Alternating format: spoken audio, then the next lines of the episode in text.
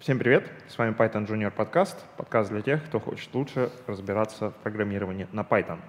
И сегодня с вами в студии ведущий подкаста э, Валентин Домбровский, это я, сооснователь Moscow Python, и Григорий Петров, евангелист Moscow Python. А наша съемка проходит в точке кипения Агентства стратегических инициатив. Спасибо им за предоставленное помещение. Подкаст записывается при поддержке курсов программирования Learn Python – промокод Junior1 всем на ноябрьский э, набор наших курсов. В одном из предыдущих выпусков мы коснулись темы DevOps.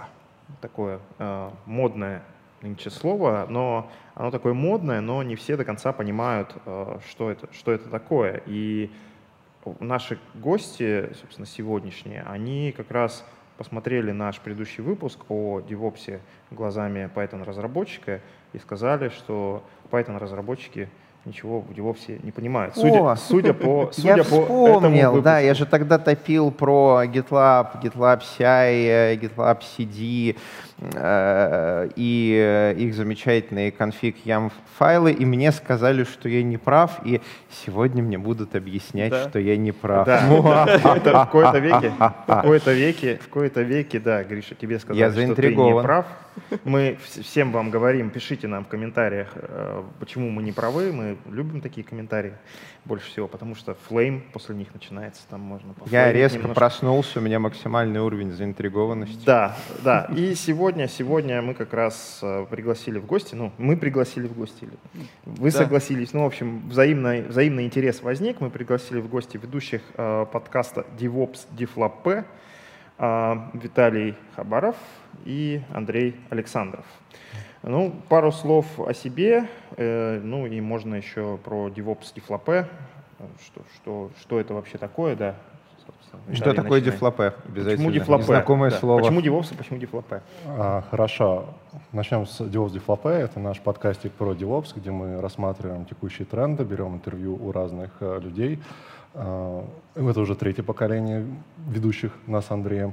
Начинался он а, с Ивана Евтуховича, который тогда хотел очень подкаст вести, ушел из Руби тусовки в DevOps тусовку и как бы с, со сменой интересов перешел от Ruby подкаста к DevOps подкасту. А почему DevLab? Потому что тогда был моден шеф, это инструмент системы управления конфигурацией.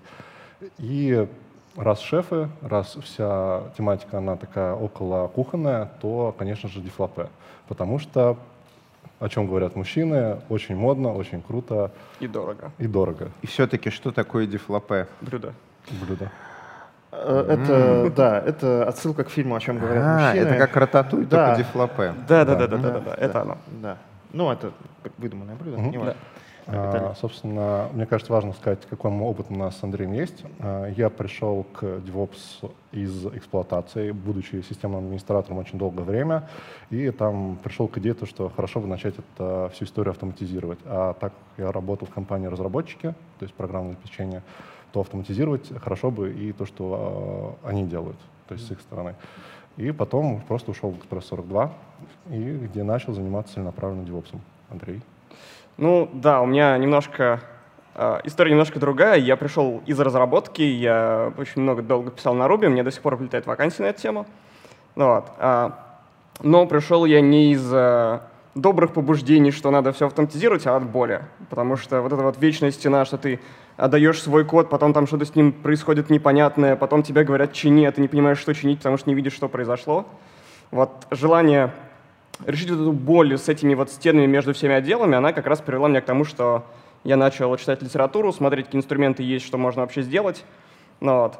а, к сожалению, вот компания, в которой я работал, называть ее не буду, она ничего не захотела менять, поэтому я так тоже в итоге попал в Экспресс. То есть теперь я э, ломаю стены в других компаниях на постоянной основе. Вчера я как раз был на Ruby Russia.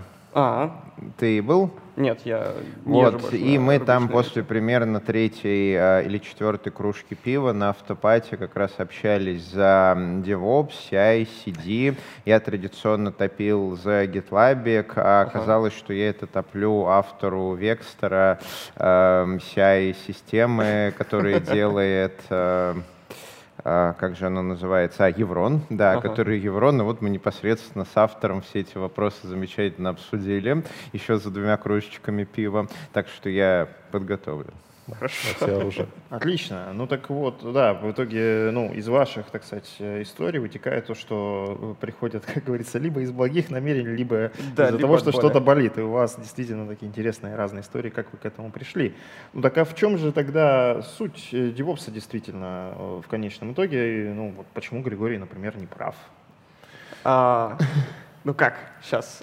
А ну, начни с истории. Да, я как раз хочу начать с истории, что Вообще вся вот эта вот тема с DevOps, она возникла из-за вот этих барьеров между отделами. Uh-huh. То есть сама история, она на самом деле начинается еще очень далеко в 2003 году, когда в Гугле появляется первый SRE-инженер. Uh-huh. Вот, то есть у них как раз встала проблема, что они уже очень большие, отделы огромные, между ними начинается вот это вот перекидывание. Стоп. Так, да. У нас Junior подкаст. Давай мы будем расшифровывать термины SRE инженер. Uh, Это какой инженер? Engineer. Чем он занимался? Он занимается поддержкой сервисов в продакшене. И чем это отличалось от админа? А, по большому счету ничем. Ну, то есть это... Итак, это, все это началось с того, что в 2003 году Google переименовал админа. Давай дальше. Да, и там появляется, да, там разница у них в том, что практики просто немножко другие. То есть Функции это те же, это operations, но там... Э, Переставили что-то добавить. Тут, да, вот, да, тут да. очень тонкая грань, Дайте. то есть э, SRE, как говорится, есть книжка SRE, э, где сами гуглеры говорят то, что это так, если бы мы делали опс-отдел э, э, со стороны software инженеров, то есть разработчиков. Но идея там не просто как бы переименовать админов, а в том, что есть продукт, который требует поддержки, который уже не развивается так активно, то есть не добавляются новые фичи, функции, но он полностью работает, он э, приносит пользу компании, приносит деньги. И в этот момент нужно его поддерживать не с инфраструктурной точки зрения, то есть там Tomcat поднять, запустить или там э, Unicorn, Э, сервис, чтобы он работал, а уже и внутри посмотреть, какие-то метрики настроить внутри То есть, приложения. грубо говоря, чтобы продукт был э, стабильным. Ну, up-to-date, да. стабильным. Да, да, да, да, с этой точки зрения. Поэтому это не админ, который э, перезапускает э, Unicorn, Flask и так далее, а человек, который уже может и внутрь полезть, и исправить какие-то баги, Крутая и метрики навесить извне. Ну, да и угу. там другой пласт технологий. То есть это получается гремучая смесь между админом, автоматизированным тестировщиком и разработчиком. Да, и разработчиком. Но при этом он занимается ну, только продакшеном. То есть он не ну, участвует да. активно в разработке. Звучит как возможность нанять одного спеца по, по, по цене трех. Давай дальше. Так вот, да, появилось это в Гугле. Да, это появилось в Гугле. Ну, то есть как бы проблема сама уже объявилась более-менее там. Уже стало понятно, что если вы большая компания, вам нужно очень часто выпускать свой продукт, то вот эти стены между отделами, они вам мешают. Uh-huh. Вот, то есть само обсуждение уже началось в 2003 году. А, а вот термин DevOps, который по большому счету обозначает вот эту проблему между отделами, и при этом он обозначает решение проблемы между отделами, он появился только в 2008 году. А, на конференции про Agile, если не ошибаюсь, его там, этот термин придумал Патрик Дебуа. Вот. И вот с того момента этот термин, он продолжает на самом деле развиваться. То есть э, если мы сейчас начнем, э, попытаемся как-то полностью расшифровать вот эту вот аббревиатуру, мы поймем, что там на самом деле внутри уже очень много. То есть там dev, ops, biz, sec, QA, там, ну, в общем, если мы не знаем, мы откроем Википедию, там внутри 18 слов примерно. Mm-hmm. Да, то есть это, э, это как раз э, произошло потому, что проблема, она большая. Она не между двумя отделами, она между всеми. И как бы решать ее нужно между всеми. В русском языке хорошо. Обеспечение работоспособности продукта. Да, да, можно так, да. Ну, это одна точка зрения. Там. А, я считаю, что DevOps — это больше методология разработки, и действительно оно появилось, когда... Ну, я считаю, что оно появилось, когда разработчики собрались и придумали Java манифест, поняли то, что нужно двигаться быстрее, у нас есть клиент, с которым нужно общаться, и эта проблема, как раз Патрик Дебуа там, в 2008 году подсветил, что разработчики уже это умеют, а все остальные вокруг нет. И в первую очередь у него возникла боль именно с эксплуатацией, с админами. То есть разработчики такие быстрые, каждые mm. две недели выкатывают новый релиз, а эксплуатация да, остальные... не может это поддержать. Они как бы, вы давайте помедленнее, раз в полгода. Mm. А, и начался вот этот DevOps. Том, что давайте эксплуатацию тоже подтягивать в этот процесс быстрой разработки. Угу. А, скажи мне, так получилось, что я делал в командах э, Scrum, изучал Agile Manifest, вот тот самый, который угу. на горе составили, угу. и изучал этот вопрос плотно. Скажи, разве Agile, он про скорость? Он про максимально быструю доставку пользы. Про максимально быструю? Я бы сказал просто про гибкую, чем про... Смотрите, да. а, давайте небольшая такая трехминутная интерлюдия, как я помню Agile. Сейчас у вас будет уникальная возможность подловить меня на том, что я облажался. Так вот, как я помню Agile. Внимание, приготовили, занесли руки над да. клавиатурой, да, да, те, кто нас смотрит на YouTube. Много-много лет, много-много лет назад, когда мы разрабатывали софт, это было, по-моему, лет 30 назад, разработка софта, она была коробочная, и она была офлайновая. Что угу. значит офлайновая? Тогда не было консюмерского интернета. Мы не могли выложить новую версию на сайт. И у нас, у разработчиков, была огромная проблема. Нам нужно было синхронизировать процессы.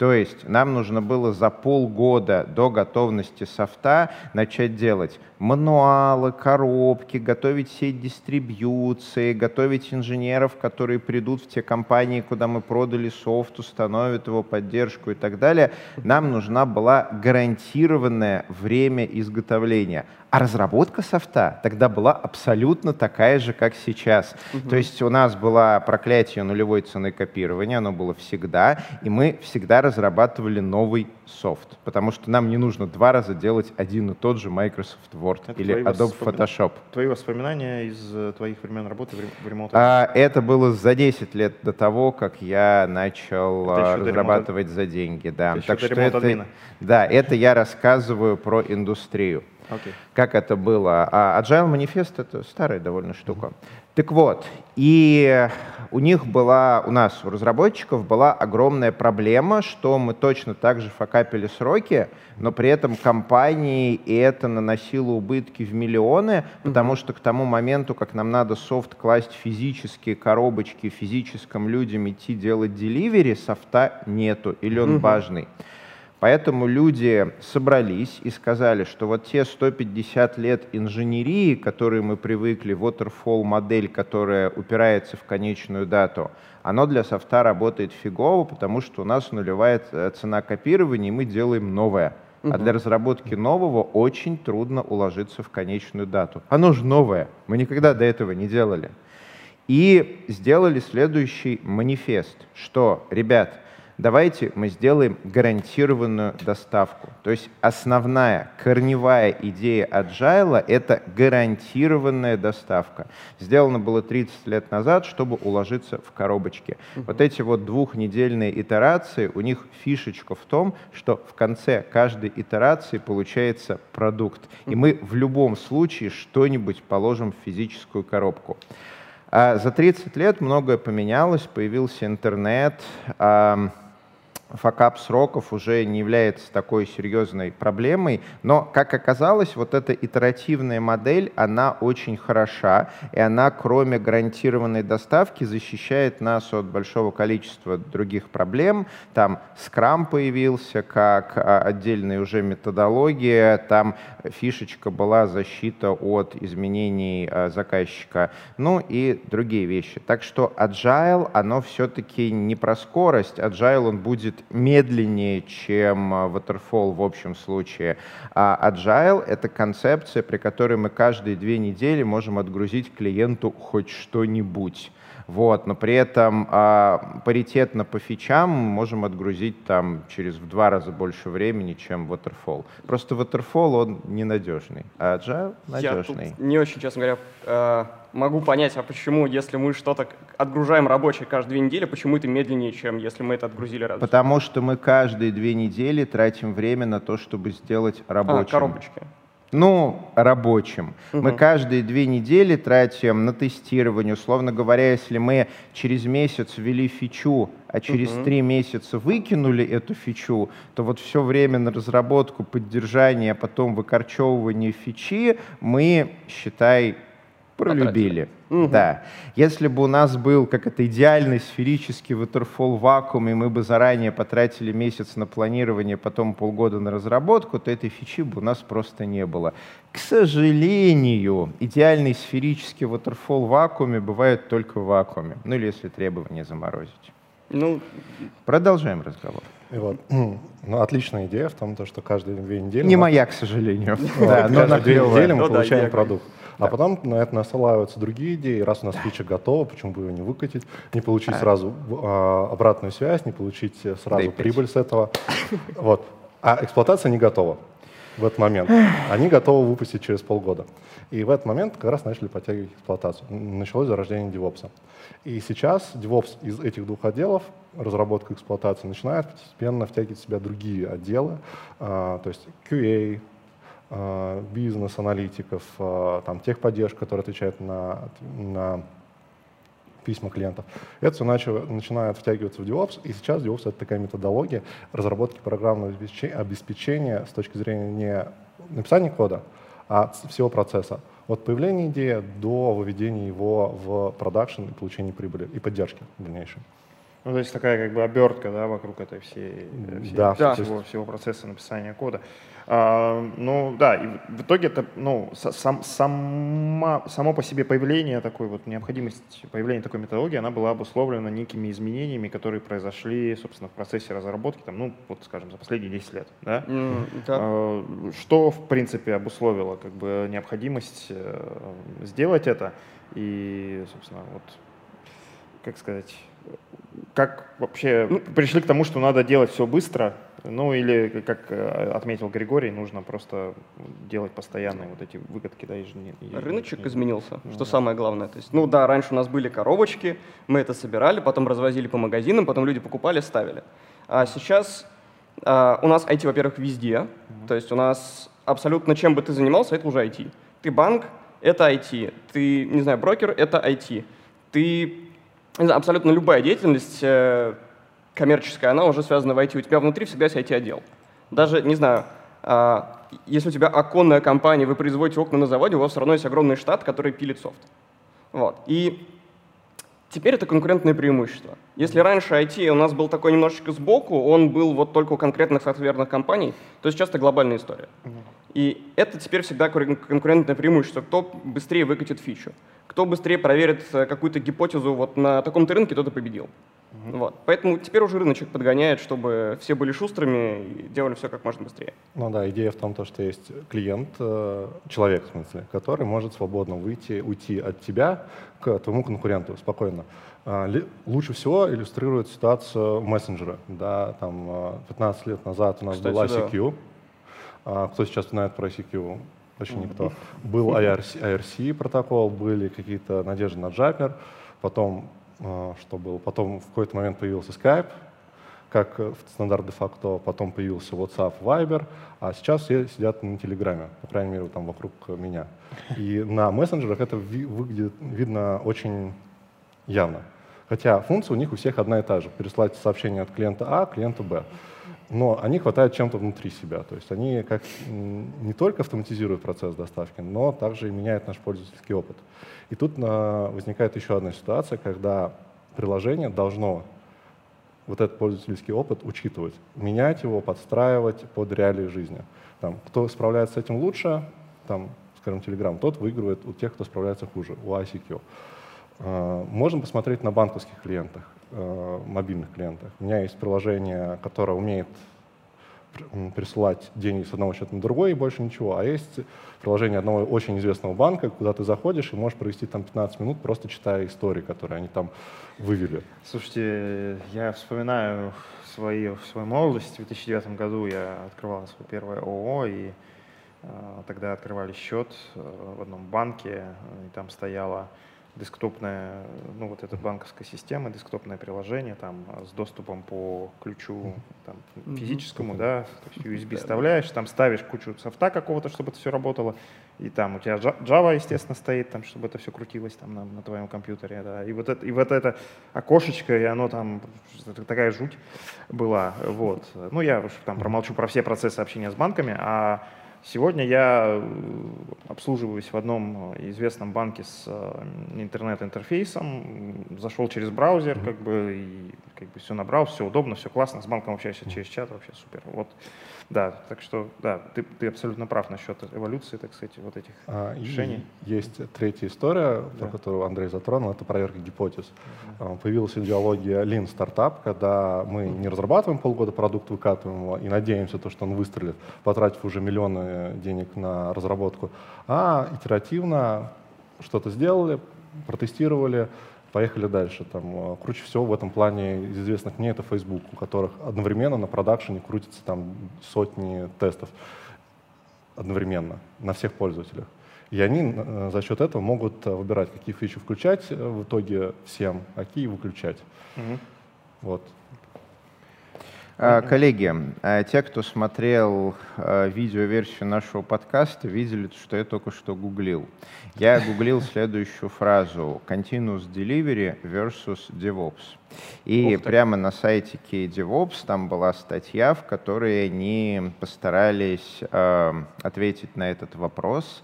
И смотрите, когда вы сказали, что DevOps — это методология, так. при которой мы кладем на конвейер разработку софта, деплой софта, обеспечение, чтобы деплойная работает, тестирование, снятие метрик, получение фидбэка и разработку. Так. Я сразу увидел э, вот этот вот кружочек э, Scrum, и я увидел термины Continuous Integration, Continuous Delivery. Их обычно mm-hmm. через слэш пишут, потому что сейчас это звенья одной цепочки.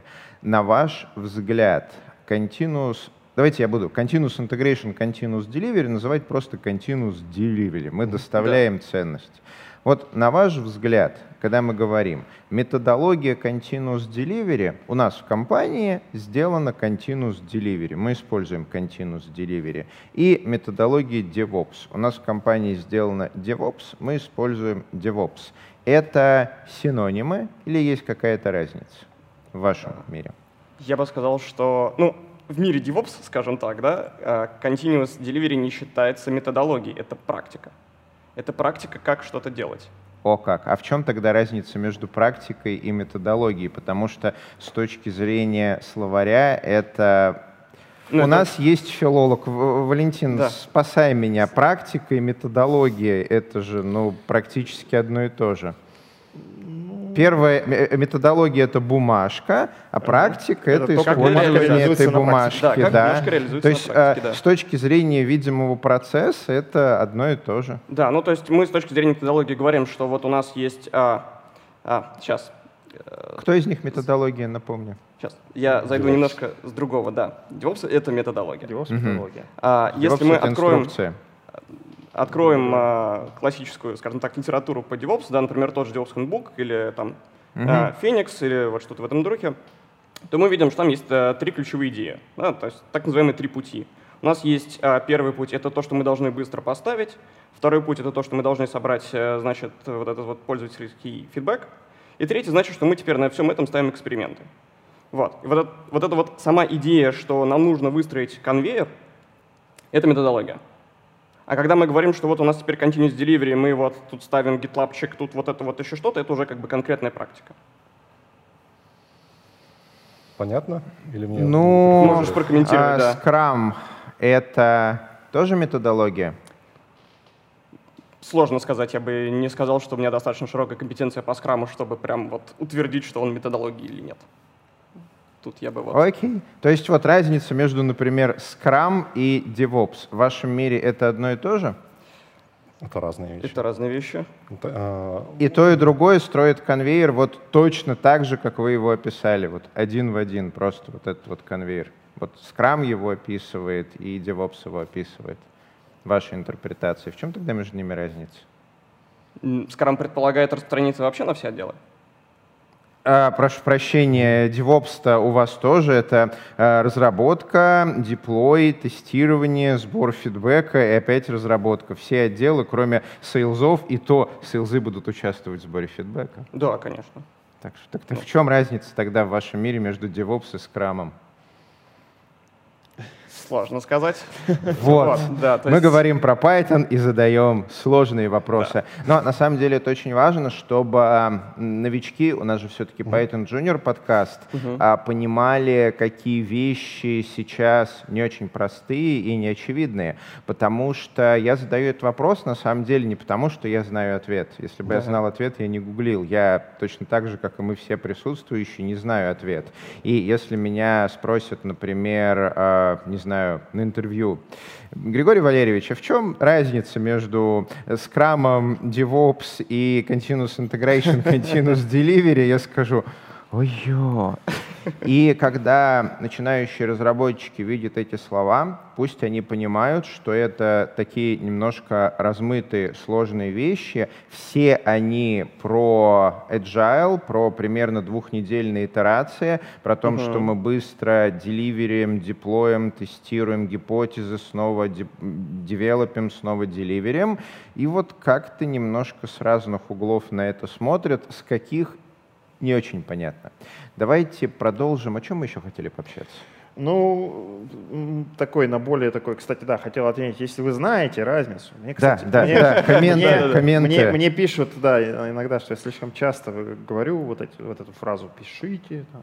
В общем, если вы знаете да. разницу, если вы лучше, чем Григорий, разбираетесь в этом, то давайте. Пишите Супер. и попадайте да, на Да, я генералист, это несложно разбираться лучше, чем я. Реально несложно. Мы ждем комментов, и, возможно, мы еще раз встретимся, да, чтобы да. повторно обсудить. Why not? А, да, я хочу добавить то, что ну, да, история да, есть да. статья, чем отличается Agile, Lean, Scrum, Kanban, и там есть э, такая идея, то, что agile и lean — это больше философия, то есть как мы mm-hmm, там, Да, lean, тут я согласен. Lean основывается на том, что мы выкидываем из нашего процесса все лишнее, agile, соответственно, на том, что мы работаем как-то итеративно. Mm-hmm. Lean больше для производства физического, agile больше для IT. И на этих философиях построен, соответственно, Scrum процесс разработки mm-hmm. и Kanban процесс разработки. Mm-hmm. разработки. Но в моем смысле, в моем так, понимании... Где здесь DevOps? Да, вот в моем понимании Scrum — это про процессы, project management, то есть как мы управляем процессом а, извне. А DevOps — это ближе к тому, как мы это делаем, больше на техническом уровне. То есть мы приходим на наше рабочее место, и что мы начинаем делать, как мы начинаем общаться с другими людьми. А Continuous Delivery тогда? Continuous Delivery — это конкретно практика в том смысле, что это от, от и до. Continuous Delivery начинается от комита, заканчивается uh-huh. deploy.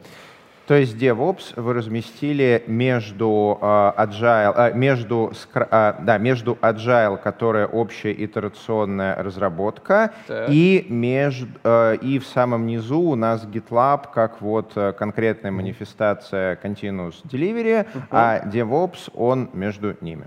Он, мне кажется, он где-то там пересекается со всем этим добром. Все непросто. Все непросто. Не просто. Ну да, можно рассказать еще о том, что помимо CI-CD включается в DevOps, это сбор обратной связи, но сбор обратной связи не только пользовательской, но также на каждом шаге CI-CD pipeline а. То есть мы прогоняем юнит-тесты, это тоже первый шаг к сбору обратной связи. Там, а мониторинг, который в конце у нас получается, инцидент-менеджмент, это тоже сбор обратной связи. И если ты посмотришь э, GitLab, угу. то когда они пишут про CI-CD, Конечно же, они в это включают и юнит-тесты, и да. метрики. Mm-hmm. Более да. того, это все у них автоматизировано. Они да. это не называют DevOps. Они это называют автодевопсом. Да. У них появилась фича автодевопс. Да, в которой все настроено, да-да-да. Ну, а третий важный пункт — это как раз непрерывное улучшение. То есть мы начинаем, можем начать с чистого листа, когда ничего нет, или с legacy э, монолита, так называем, когда человек, который это все разрабатывал, ушел, а нам нужно это поддерживать. И можем итеративно его переключать на какую-то ну, на новые рельсы. Да, там, сделать пару юнит-тестов для начала, там, пару метрик мониторинга настроить. Но за счет повторения постоянного мы, как это получается, антифриджелити, то есть антихрупкость. Мы где-то падаем, чиним, мы становимся крепче. О, кстати, я услышал клевое слово антихрупкость. Валентин, у нас есть немного времени да, еще? Да, да. Да. О, а, замечательно. А можешь чуть подробнее рассказать про антихрупкость? Я все чаще и чаще встречаю это слово, но для русского языка оно немножко контринтуитивно. Что это за антихрупкость такая? Вот iPhone XS новый, он антихрупкий или как? Я его уже раза три ронял, пока держится. Он, наверное, антихрупкий. Или вот как? Я не погружался глубоко в тему. Антихрупкость, э, то есть если мы сделали что-то один раз, то есть uh-huh. мы один раз задеплоили, мы один uh-huh. раз написали программу какую-то, uh-huh. то там наши знания, наш процесс, наш код, он хрупкий по определению, потому что мы его не тестируем, ну, как-то мы в реальности сделали только один раз. Uh-huh. И если ничего не меняется, то есть мы живем опять же в вакууме, там у нас лабораторные условия, и прогоняем по, по этому конкретному пайплайну, по этому процессу, то, скорее всего, все будет хорошо. Uh-huh. А антихрупкость построена на том, то, что а давайте мы немножко отойдем или попробуем новую гипотезу. Уходим в сторону, падает, падает почему, а давайте проверим, давайте подпорку здесь сделаем, давайте перепишем mm-hmm. какую-то часть архитектуры, и, пожалуйста, мы теперь можем э, идти не только по узкой, так, по канату, mm-hmm. а уже э, по, там, по бордюру. Отходим еще раз в сторону, опять падаем, опять встаем, мы теперь идем уже по дороге. Угу. Вот а скажи, вот эта угу. антихрупкость, она больше про наш софт, то есть из серии вот у меня в софте есть много ассершенов, много проверок, у меня к нему много тестов, вот э, мой софт антихрупкий. Или оно больше по процессам? У меня настроено э, GitLab, у меня софт тестируется, деплоится, он у меня деплоится на три сервера, любой из них может упасть. И вот мой процесс разработки и выкладки софта, он антихрупкий. Если я допущу ошибку, то мой pipeline мне об этом скажет вместо того, чтобы сломаться. А, нужно сказать, что антихрупкость — это вообще general term. Uh-huh. В смысле, это используется не только в разработке, но в принципе в жизни. Uh-huh. А в DevOps это скорее к процессам относится. Uh-huh. То есть мы выбрали процесс, если он ломается, мы готовы к этому. Мы говорим, что ошибка ну, это ненормально в смысле, что можно каждый день ошибаться по 10 ну, раз. Бывает. Но бывает. Это адекватная реакция мира на том, что мы идем фактически в тумане. Мы не знаем, что будет завтра. Мы, каждая наша проблема, она новая для нас. Угу. И ошибаться, падать — это нормально. Но на следующей итерации мы уже здесь не упадем. Мы пойдем угу. дальше. И вот антихрупкость — это как раз про вот это. То, что мы каждый раз можем зайти дальше. Каждый раз у нас э, система падает меньше. Каждый раз она более надежна. Угу. Валентин?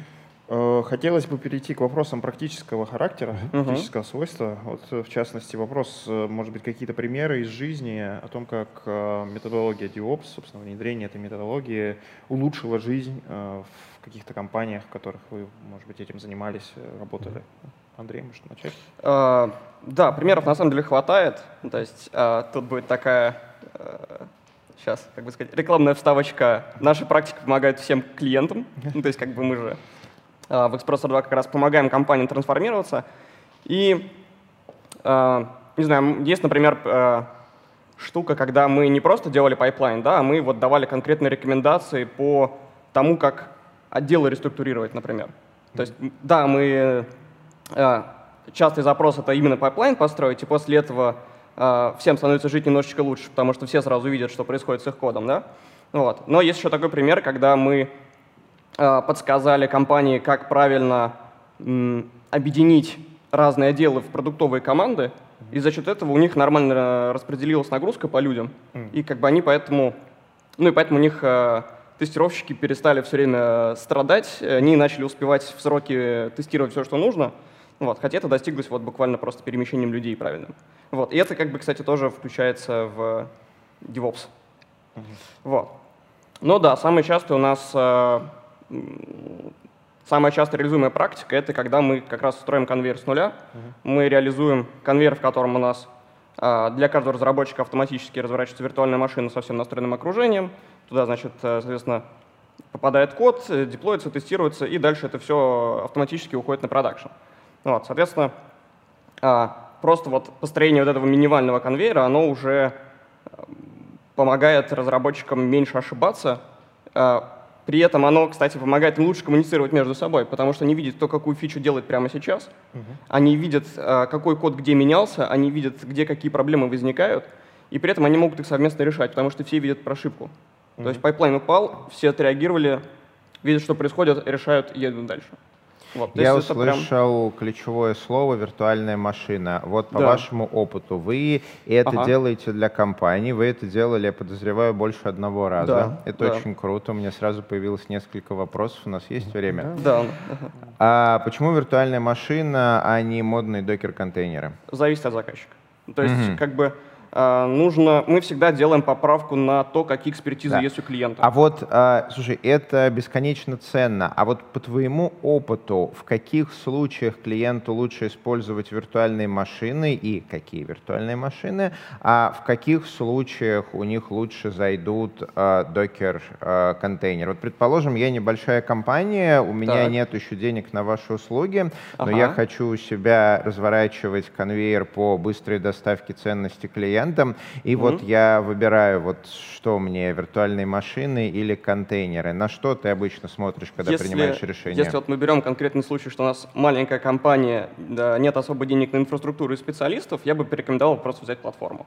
Mm-hmm. Взять Heroku, где git-push, и у тебя все готово. Mm-hmm. Вот, это вот а, идеальный вариант, на мой взгляд. Mm-hmm.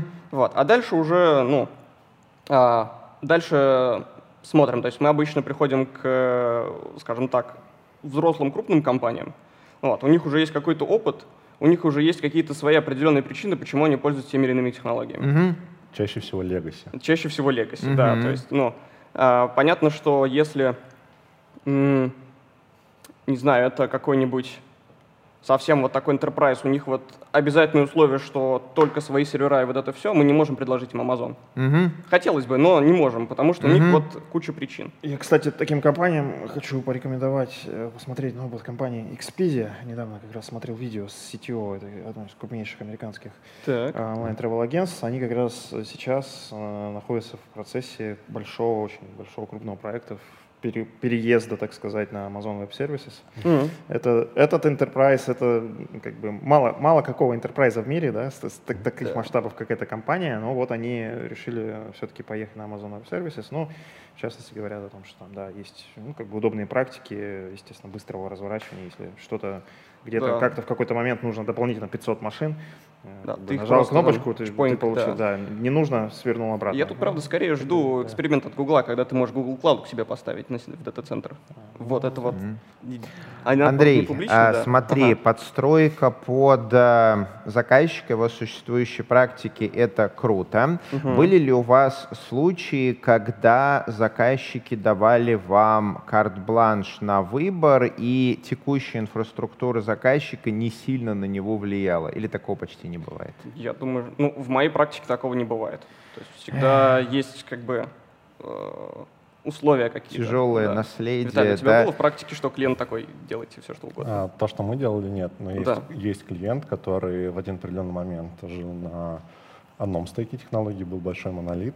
Они задолбались его поддерживать и сказали, а мы теперь будем uh-huh. а, все это разбивать и uh-huh. использовать Kubernetes сейчас. Uh-huh. И актив, ну, используют его достаточно хорошо, активно. Мы у них... Uh-huh с ними встречаемся периодически. И, наверное, ключевой вопрос нашего видеоподкаста, который я хочу вам задать. Смотрите, а у вас большой опыт внедрения разных технологий, создания разного конвейера под угу. заказчиков. А теперь давайте абстрагируемся от заказчиков, представим так. себе молодую компанию, которая молодая, хипстеры, амбициозные, они начинают что-то делать. Uh-huh. Вот. А какой, какие сейчас стейки, по вашему опыту, хорошо себя зарекомендовали для новых проектов? Вот я традиционно топлю за GitLab.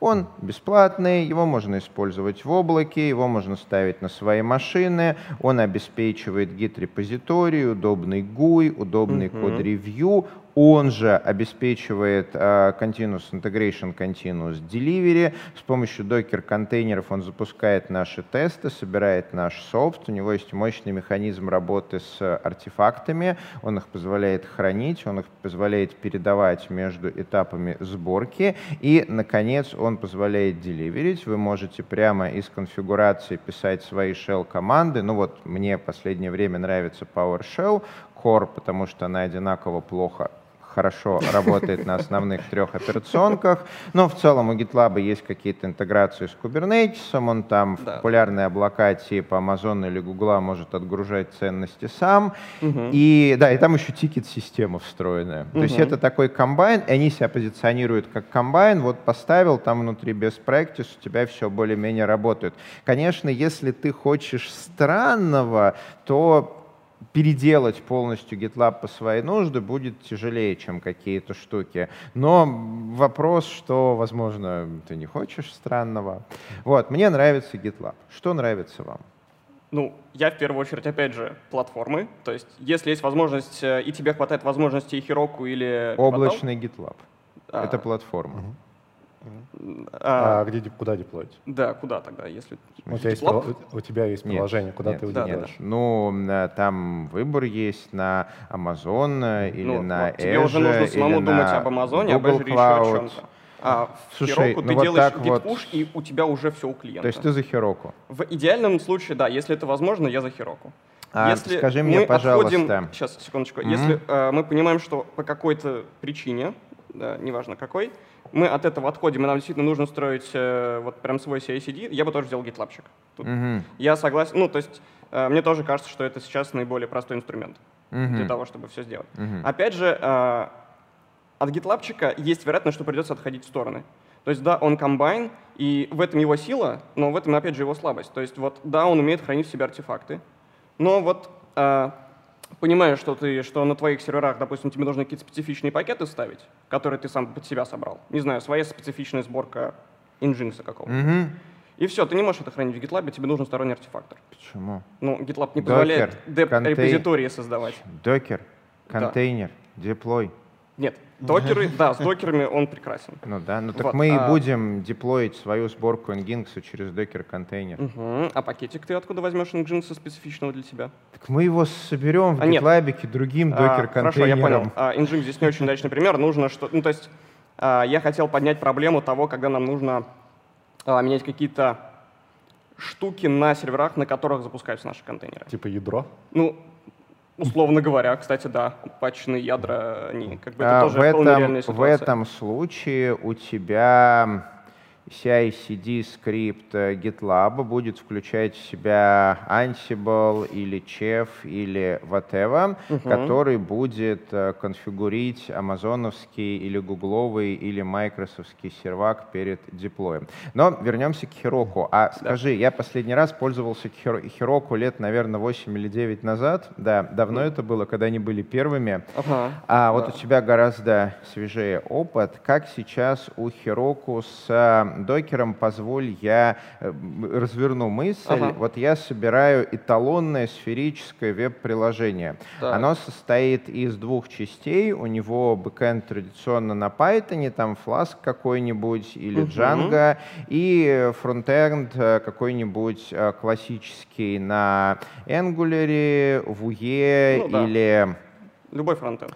Да, или. React, ну, предположим, Vue. Э, И вот этот вот э, фронтенд, uh прежде чем мой бэкэнд сможет его раздать, uh его надо собрать. Uh-huh. То есть у меня есть исходники этого фронтенда, у меня есть TypeScript, у uh-huh. меня есть Pug, у меня есть Sass, и мне все это надо превратить в HTML, CSS, JavaScript и угу. положить рядом с бэкэндом, чтобы бэкэнд мог его отдавать, и оно там оживало.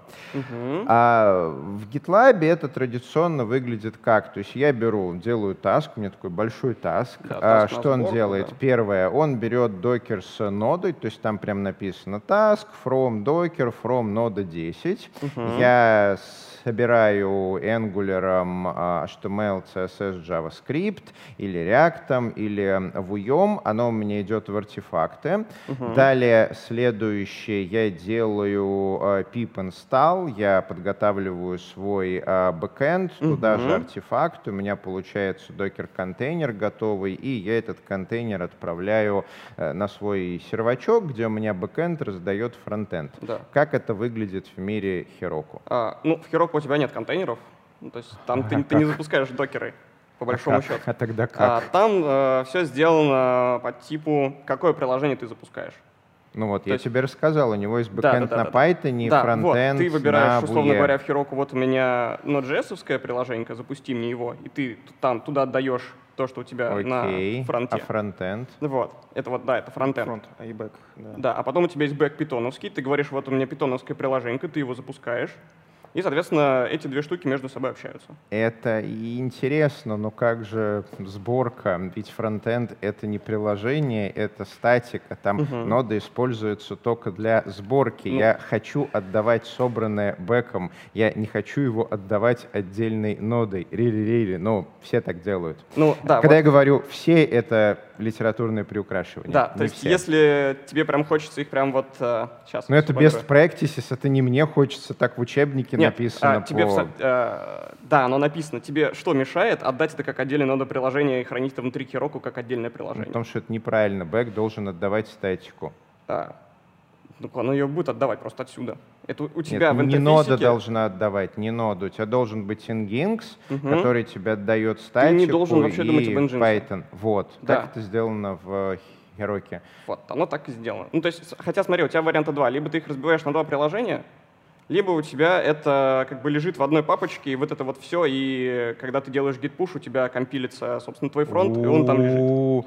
Не-не-не-не-не. Ну, компиль, это же каждый разработчик будет компилять в своем окружении. Не-не-не, так Нет, DevOps не, не в делается. Оно Короче.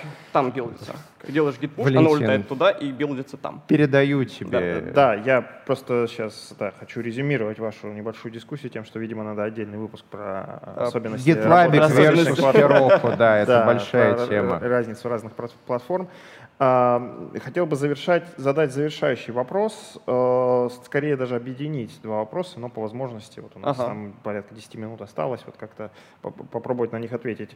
Во-первых, э, все-таки, как Григорий у нас э, любит напоминать, у нас Python Junior подкаст, да, соответственно, угу. вот для таких вот джуниоров интересно объяснение с вашей точки зрения понятия, что, кто же такой DevOps-инженер ага. и что же ему нужно, с чем ему нужно ознакомиться тому человеку, который вот хочет стать DevOps-инженером, он почувствовал боль или наоборот Ох, у него сейчас. появилась какая-то хорошая мотивация что-то автоматизировать, с чем ему рекомендуется ознакомиться для того, чтобы вот э, продвинуться в этом направлении? Давай я начну. Да, Хорошо. Виталий, начни, Давай потому начни. что ты а, Во-первых, нет такого, ну, то есть, э, к сожалению, есть в индустрии понятие DevOps-инженера, за которым скрывается на самом деле очень много ну, сущностей. Неправильно. И это не совсем правильно. А. То есть мы выделяем то, что за обычным DevOps-инженером обычно стоит или инфраструктурный инженер, который а, автоматизирует а, инфраструктуру, то есть пишет Ansible скрипты, а, настраивает практику инфраструктуру как код.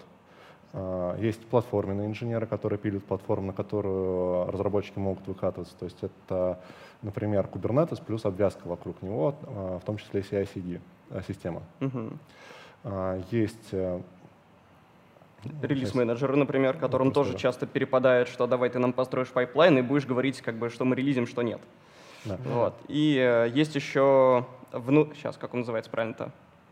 Человек, который, в общем... Выделенный инженер. Выделенный инженер. Да, выделенный инженер — это инженер, который специально подсаживается к разработчикам, чтобы их консультировать, как э, правильно сархитектурить их сервис. Да, да, то есть как бы... Ну, там... есть, есть еще, когда требуется автоматизатор Jenkins, ну, то есть в смысле приходит в команду и пишет Jenkins пайплайны. А, и есть отдельно, скажем, не каст, это SRE-инженер, да, Site Reliability инженер. Uh-huh. Если говорить про Python новского разработчика, то А, что он может сделать? Во-первых, он может а, переквалифицироваться в одну из этих а, профессий. Python везде используется в этом случае для автоматизации. А если мы говорим про Ansible, там можно и ну, сильно больше сделать. Uh-huh. Если мы говорим про оставаться в конве разработки, то здесь можно или уйти в SR инженера, то есть э, поддерживать не новый функционал, а поддерживать именно стабильность приложения на проде э, различными практиками, добавляя каждым своим новым комитом чуть больше надежности нашему приложению или же просто изучать DevOps практики, чтобы нормально влиться как бы, в команду и нормально начать разрабатывать адекватно. Современную Не... команду. Да, ну, да. Окей. А, нормально разрабатывать в смысле, что моя работа заканчивается не после того, как я сделал комит, а моя работа заканчивается, когда оно в продакшене, и mm. пользователь может этим пользоваться. Yeah. Да, понятно, вот. понятно. Кстати, Гриш, у нас вроде что-то будет про DevOps тоже на Moscow Python Conf. Да, конечно. Ну, что-то, что-то, что-то. Я не помню, у нас какая-то да, отдельная там. Я председатель программного комитета, поэтому у меня все записано. Окей. На Moscow Python Conf++ мы также будем говорить про DevOps. Э, можно также зайти на наш сайт и посмотреть, э, что мы там говорим про DevOps с точки зрения Python разработчика. А какие-то ресурсы, может быть, там книжки, статьи, курсы, что-то? Проект Phoenix. Это вот прям библия для всех, кто первый раз э, услышал слово DevOps и хочет понять, что это. Что, что это такое? Проект Phoenix — это, по большому счету, роман. Вот прям буквально. Это роман, это история о том, как как парнишку в софтверной компании, которая там производит... Э, не, ну. Не, не софтверной, да. Компания, которая занимается разработ... э, прод... производством автомобильных да. запчастей, угу. и у них есть еще при этом куча софта для этого, как это правильно продавать. Вот. В общем, его повышают должности и говорят, вот у нас полные проблемы, падают продажи, софтом беда, давай ты с этим будешь разбираться. И он там как раз, э, набивая шишки и вот наступая на всякие грабли, он выводит эту компанию в нормальное состояние. Это как раз вот роман, и там вот можно проследить все практики. Как они начали по-другому ставить задачки, как они начали э, делать конвейеры, как они там нашли слабости в людях. Ну, то есть там есть прям такие например, есть персонаж бренд, которого можно найти в любой компании. Это чувак, который знает все. Как бы из-за того, что он знает все, компания страдает. В общем, там вот очень много таких вот вводных вещей, по которым можно понять, про что вообще речь. Интересно, вот. ты меня заинтриговал. Я да, обязательно на, прочитай. На, Причем, тем более она есть да. там и на русском языке, и, да. ну, перевод немножко хромает, но он ну, вполне читабелен. Да. Да, вот. После этого, если все-таки человек решил заниматься вот, трансформацией компаний, то тут дальше Библия номер два — это Dobson Book. Mm-hmm. Вот. Э, там прям, э, там есть примеры, с каких вещей можно зайти, там есть примеры, зачем нужно строить value stream мапы. Вот. Ну, в общем, там уже серьезное погружение в тему. И можно там третьей Библии назвать э, Accelerate, которая недавно вышла, там уже такие статистические данные, что вот такие-то практики там на столько процентов повышают вот такие-то вещи. Uh-huh. Вот. То есть вот я бы вот эти три книжки назвал как основу человека, ну, Феникс как просто для понимания, о чем речь, DevOps Handbook, если вам нужен уровень выше, вы хотите трансформироваться, и Accelerate как вот дополнительная, э, скорее, помощь в этом всем. Ну да, а, Accelerate, книжка Accelerate рассказывает про то, как делать State of DevOps. Это ежегодный отчет. И, конечно же, если вы хотите понять, зачем он ну, там, нужен вам или не нужен, то есть какие плюшки он дает на цифрах, то можно посмотреть э, последний State of DevOps, можно посмотреть просто State of DevOps 2018 они mm-hmm. в публичном доступе есть. А Accelerate уже про то, как это отчет создается. Mm-hmm. А, что еще можно порекомендовать? А, есть а, а, ThoughtWorks и Fowler. Да, да конечно. Fowler. Конечно, бложек Fowler почитать там а, про разработку, но в том числе и очень много пересекающихся тем. И как небольшая реклама от нашей компании есть а, курс на площадке Otus, где мы обучаем DevOps практикам. А, мы ее постоянно улучшаем, и как бы отличительная особенность от других, то, что мы вчера это в бою попробовали сами руками, а сегодня мы рассказываем это людям. То есть такая вот история. Интересно. Ну и, конечно же, не забывайте про подкаст DevOps Deflope. Да, да конечно. А, слушайте и учитесь лучшим Лучше, практикам да. профессионалов. Да, а, большое спасибо, Андрей, Виталий, за то, что пришли и просветили нас про DevOps. Мы поняли, что надо, конечно, ребят, приглашать еще раз, холиварить за платформой. Больше. Да. С удовольствием. Да, да. Это был э, Python Junior подкаст. Проходит при поддержке э, курсов Learn Python, промокод Junior 1 на ноябрьский набор наших курсов. С вами сегодня были Валентин Домровский, сооснователь Moscow Python, Григорий Петров, евангелист Moscow Python, а также Андрей э, Александров и Виталий Хабаров, ведущие подкаста DevOps Deflop. Всем пока. До встречи. Здесь говорят про Python.